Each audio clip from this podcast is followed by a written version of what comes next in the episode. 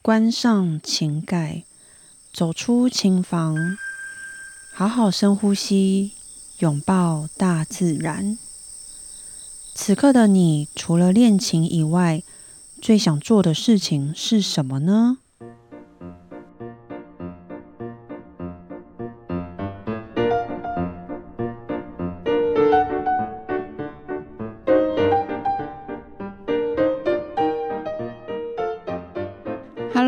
大家好，我是段心宇。大家好久不见啊！我给自己放了两次的假，两个礼拜没有上传 podcast 了。你说此刻的我最想做什么事情呢？此刻的我还是好想继续放假。我觉得放不够，快乐的时光怎么总是过得这么快呢？不过。在两个礼拜呢，就要过年放长假，又可以好好休息啦。现在光想到呢，就觉得好开心。大家，你们的圣诞节跟跨年都好吗？你们是怎么庆祝你们的节日呢？我平安夜当天呢，我演了三场亲子音乐会。那天呢，三场其实都全满。我们的票全售完，但是也有听说有现场来的朋友们是没有买票，但是呢，他们现场来了，但是因为真的全部售光了，所以真的很可惜，最后他们也没能成功听到音乐会。后来其实我们觉得这样让你们白白跑一趟，其实真的很抱歉。那接下来呢，大家可能要注意一下哦，就是几乎每一场，除非是商演，譬如说之前的音响展啊，或者是百货公司的演出，除了一些商演呢，基本上几乎的每一场音乐会都会有售票哦。那音乐会的售票网址我都会放在 Facebook 或者是 IG 的首页。I G 首页上方呢有一个 Link Tree 的网址，里面点进去都可以看到一些最近的消息，还有各个音乐会的售票网址，所以大家可以点进去呢去购买音乐会票。那在这边呢，我来顺便广告一下好了，二月十二号晚上七点整。在松烟成品表演厅，那这一场音乐会呢，是由雅马哈主办的钢琴名家音乐会。当天呢，会有我，还有卢易之教授，还有爵士女王许玉英的演出。我们一个人呢，会演奏大约三十分钟的曲目。那我个人呢，真的是非常非常，又是非常非常推荐这一场音乐会呢。来讲讲我是怎么认识卢易之跟许玉英的吧。卢易之呢，是我在维也纳留学就认识的学长，所以我在维也纳就听过他非常多次的演出。那不管是学生发表会呢，还是学校的比赛，我都听过一之学长的演出非常多次。那他几乎每一次真的都弹得非常棒。其实我对他从以前到现在的印象都是，他每一次弹琴呢，我就都觉得哦，怎么可以弹得这么轻松？因为看起来真的超级轻松。可是我问过他，我也跟他聊过，我跟他说，为什么你弹琴这么轻松？他其实回我，没有啊，哪里轻松？我一点都不轻松，好不好？很累耶。这部分呢，我是能理解，因为弹琴，呃，你可能看似我们就坐在这个钢琴椅上面，然后手指动来动去，但其实呢，我们是要用非常多的力气，还有我们身体里内在的气，去就有一点在运气，但这个真的是用嘴巴讲，有一点点抽象。总之呢，弹琴真的不件事，是不是件不件事，不是件容易的事情。所以他说，其实一点也不轻松。这一部分我非常能理解，可是我不能理解，就是那怎么有办法表现出来都看起来这么轻松呢？我觉得他这一点真的很厉害，因为是从以前到现在，我每一次看他演出，每一次都有这种感觉。所以卢易之学长呢，我认识他非常久，而且呢，他每一次的演出都很棒，一直都保持的很高很高的水准，所以我也非常期待，又是非常，哎，我真的很爱讲非常，哎，好，我真的很期待他二月十二号的演出。那另外一位爵士女王许玉英呢？哦，她真的是我心目中的女神啊！在爵士界里面呢，真的没有人不知道他。那你除了爵士界以外呢？因为呢，许玉英她得过了金曲奖最佳作曲、最佳制作人、最佳专辑，还有最佳录音专辑奖，真的超级厉害！哎，我真的，操，这真的很厉害！我真的不知道除了厉害，还可以怎么形容她。所以呢，非常多人都知道他，他非常有名。我除了非常敬，我真的讲好多。我除了很敬佩他的专业以外呢，我超喜欢他台下的样子，就是他私底下的样子，真的很好笑，很有他自己的风格。那我们家，我们两个人的家呢，也意外的都住很近。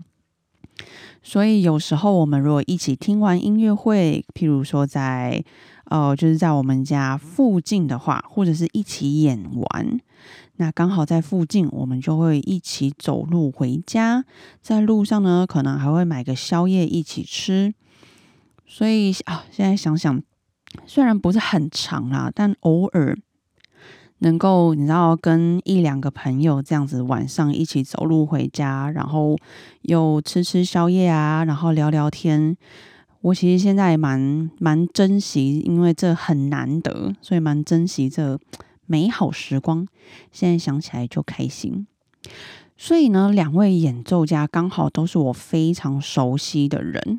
那这次能够跟他们三，不是他们三个，是我们三个能够一起同台，真的是非常开心，也超级期待。那二月十二号礼拜天晚上七点整，在松烟成品表演厅，欢迎大家来听哦。购票网址可以上我的 Facebook 或者是 IG 首页 Link Tree。或是雅马哈的 Facebook、雅马哈的官网，或是 OpenTix，你可以找二月十二的演出，你就可以看得到喽。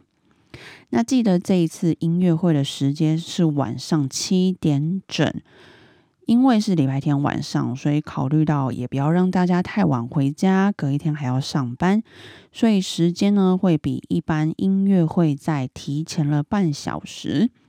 所以再一次提醒大家，这一次音乐会时间是晚上七点整哦，期待看到大家喽。那来回到我的平安夜了，我那一天呢，就是演完三场亲子音乐会之后呢，我就去跟朋友庆祝我的圣诞节。嗯，我们没有订到任何一间很夯的餐厅。应该这样说好了，因为我们决定要一起吃饭的时间太晚了。那大家也知道圣诞节吗？嗯，比较就是比较好吃或者是比较有特色的餐厅，怎么可能还订得到呢？根本就是全满呢。我们大概也有问了四五间餐厅吧，就反正就是全满。嗯。某一方面觉得，嗯，还是蛮离谱的。总之呢，后来我们就跑去了深坑。我们在深坑吃了一餐，就是很棒的晚餐。虽然不是什么很很高级或者是很有特色的晚餐，但是大家也知道，人对了，朋友对了，其实吃什么呢都不重要。能够在一起吃饭呢，是最开心的事情。那我们就在深坑呢，呃，住了一个晚上。隔一天呢，我们就逛深坑的老街，就是早上起来逛深坑老哦，好多人哦，超级多人的那一天，就是二十五号那一天的深坑老街，爆多人哦。总之，这一次的圣诞节呢，我也是过得非常开心。然后呢，过完圣诞节没多久就跨年了。那跨年我都是习惯跟家人在一起过。呃，以前啊，以前当然也会跟朋友啊，留给朋友一起庆祝。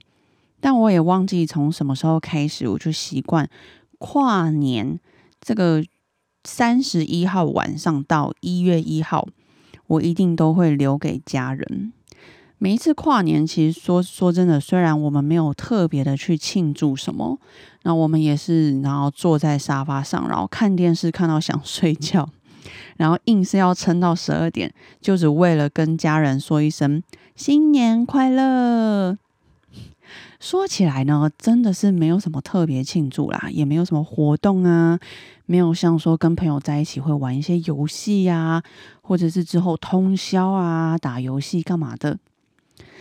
但就是，嗯，我会很想要在这个这个跨年这个时候呢，能够陪着家人，那我们能够一起跨过这一年。那不管这一年发生什么事情呢，那即将新的一年呢，我们都会越来越好。哎呀，可能年纪到了吧？不知道诶，好像至少疫情前吧，至少疫情疫情前，我就都会把跨年留给家人。而且呢，跟大家分享，我们家呢今年也多了一些新成员哦，再加上总共三只狗狗一起，吼，瞬间变得好热闹。突然间觉得家里好小，所以这一次跨年我也是过得非常开心，而且感觉很幸福。在这边，请接受我迟来的祝福，祝福大家二零二三年新年快乐。在两个礼拜就要过我们的新年喽。那如果我在这边问大家说，如果你要用一个字来期许自己在二零二三年祝福自己，你们会用什么字呢？就是一个字哦。哦，我好像也是前两三年前开始有这个习惯，那也是从我朋友那边。开始的，我们都会彼此问对方说：“诶，那即将来的这个新年，你会用什么字？就真的是一个字呢，来期许自己。那今年二零二三年呢，我会用‘稳’这个字，稳定的稳，期许我自己呢，能够在二零二三年的工作稳定，Podcast 稳定。”心情也稳定，然后在各个跟人有关的关系里呢，也都可以越来越稳定。所以我选择了“稳”这个字。所以大家可以跟我一样想想看，如果用一个字来期许自己的话，你们会用什么字呢？知识小分享。今天来跟大家分享一下可乐，是不是很久没有听到这个名字？还是其实还好，上次才听过。我上周呢在线动有发一个，请大家为 QD 狗狗集气，真的是非常抱歉吓到大家了。不是我们家的可乐，QD 呢是我们狗友的狗狗，是一只超级超级无敌可爱的迷你贵宾。那我上周呢才知道，Q D 他的肿瘤呢已经大到会压迫到他的肺部，那导致他会呃会呼吸困难。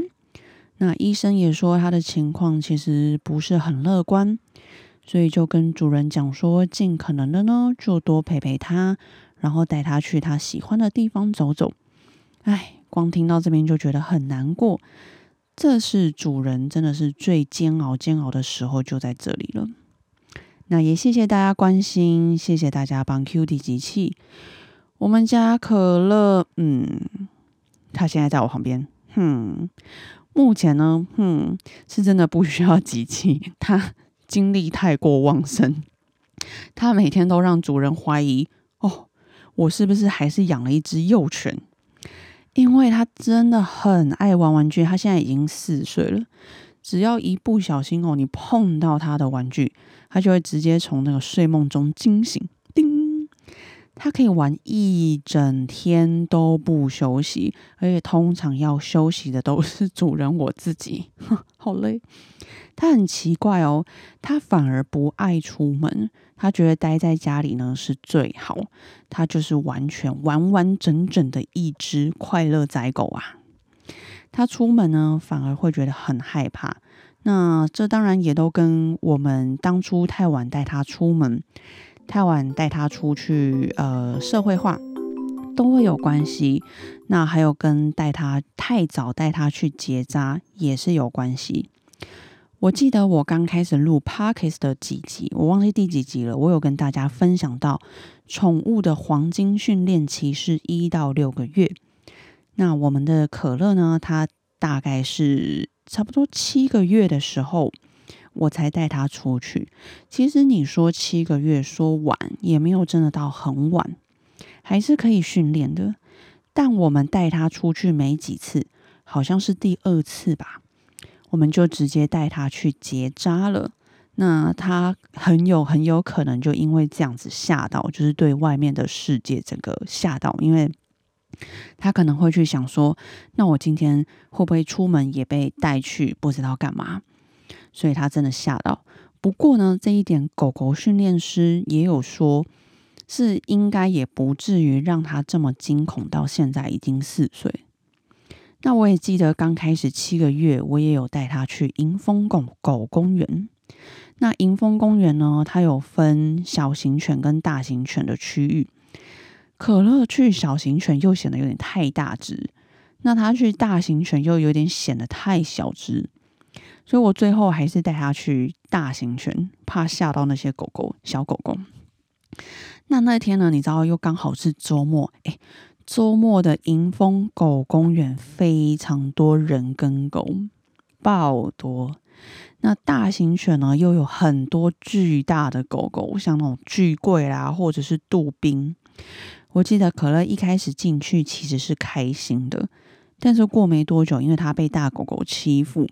甚至他被大狗狗骑，那他整个就变得超级害怕，他再也不想去迎风，因为之后我们每一次啊去带他去迎风，他就都很害怕。所以这当然也有可能是，嗯，在这期间一个错误的选择，就是你可能在他社会化还不足，甚至不稳定的时候，嗯，建议还是不要一次带狗狗去这么多。这么杂的环境，总之啦，我觉得是有非常多种原因，当然也有可能是我太保护它，也太宠它，导致它一直很害怕，觉得诶，反正有事情躲在我身后就好了。诶，怎么会这样？真的是超级无胆的狗狗。所以，如果在这边跟大家聊聊，如果我有机会再养第二只狗狗的话，那如果我也刚好是从它幼犬的时候就开始领养的话呢？我会等他一打完三剂疫苗呢，我就会带他出去了。那这黄金期就一到六个月，我觉得一到八个月吧。反正这期间呢，我也都不会安排什么呃出去旅游啊什么的，因为我当时养可乐的时候，我就是在他五到七个月的时候，我出国了两个月。我觉得这样对他也很不好，等于错失了完全错失了他的黄金期。所以，如果我还有再一次机会的话，我会等狗狗打完三剂疫苗，我就会直接带它出去了。那出去的话呢，当然会先选择家里附近，让它熟悉一下。接下来呢，就会先去人少啊、安全但是空间大的地方，像台北市呢，我就很推大安森林公园，先让狗狗喜欢外面的世界。那当然，可乐的好处就是它在家，它都在家大小便，所以遇到下雨天啊，或者是忙碌的时候，你就不用担心它会憋尿这件事情。不过，我觉得狗狗还是都要能够出去走走才好。所以，如果我再有一次机会的话呢？我会好好把握着黄金训练期，然后也不会那么快带他去结扎，大概会至少一岁的时候才会带他去结扎。我刚突然间想到，如果要开始带狗狗出去的话，可以呃多次，但是每一次都时间不要太长，反正时间先一点一点增加，但是你可以一天可能带他出去三次之类的。然后啊，跟大家聊聊，就是可乐其实他一开始也我都不让他上床，但是后来 哎，主人呢觉得心冷。想抱抱狗取暖，所以最后呢，就让他上床睡觉。而他上床睡觉之后呢，他发现哇，原来床这么好睡，他就再也不想下去了。那可是我上周呢，开始改变主意，就是我再也不让他上床了。那为什么呢？因为他真的太会掉毛了。还有，虽然可乐他已经算是没有什么狗味的狗狗。可是床睡久了还是都会有狗味，所以为了我的床着想，保持干净，我决定请他下去，给我下去。我上周才开始训练他，哎，不过跟大家分享，其实可乐蛮好训练的。我有重新帮他买一个狗窝，然后可能那个狗窝也蛮好睡的吧。他其实一开始看到那个狗窝，他就直接直接躺上去睡觉了。然后只有偶尔的时候呢，会想要上床。那当然，他上床的时候就会直接被我赶下去。那这个时候他就知道，哦，好，我不能上床，所以他就马上回他的窝去睡觉。其实也蛮甘愿的他。所以还好，我们没有什么经历什么母子革命之类的。那这部分呢，我会建议关于狗狗要不要上床，当然是看个人。那如果问我的话呢，我会觉得还是分开比较好。因为狗毛，嗯，除非你养很就是小型犬吧，那像可乐中型犬，狗毛真的很多，那你每天都来不及清，然后棉被跟床单你又要很常换，你可能每周要换一次哦，所以其实有点有点累，有点麻烦，所以不如干脆直接让狗狗睡自己的窝吧。嗯，我觉得这样分开还是比较好，不过这是我个人觉得啦。就看大家自己养狗习惯，所以今天以上这个小小的养狗知识就跟大家分享到这边啦。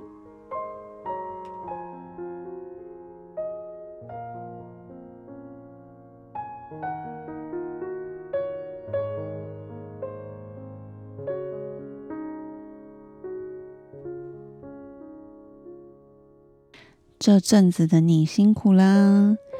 记得睡前好好拥抱自己，嘉许自己。我嘉许我呢，在上周我在路上帮助了一位阿妈。当时呢，她不会使用 Google Maps，也不知道她要去的地方在哪，所以就向我求救。那我就在路边教他如何使用地图。并且告诉他要去的方向怎么走。让我感到最开心的事情是，他最后最后露出的那个笑容，而且非常感激的跟我说：“啊，我真的是帮了他的大忙。”所以看到他这个笑容，瞬间会觉得啊，这个一切的的帮助，还有这一切。我花的这个时间帮忙他，这一切的一切呢，都是一件非常值得的事情。那嘉许我自己有停下来帮助这一位阿妈，对我来说，Google Maps 是非常简单的事情，但是对他来说呢，而且他是第一次下载 Google Maps，对他来说可能是件很困难的事情。那我也很高兴自己有这个能力呢，可以帮他解决问题。谢谢自己。那我们下周见啦，晚安。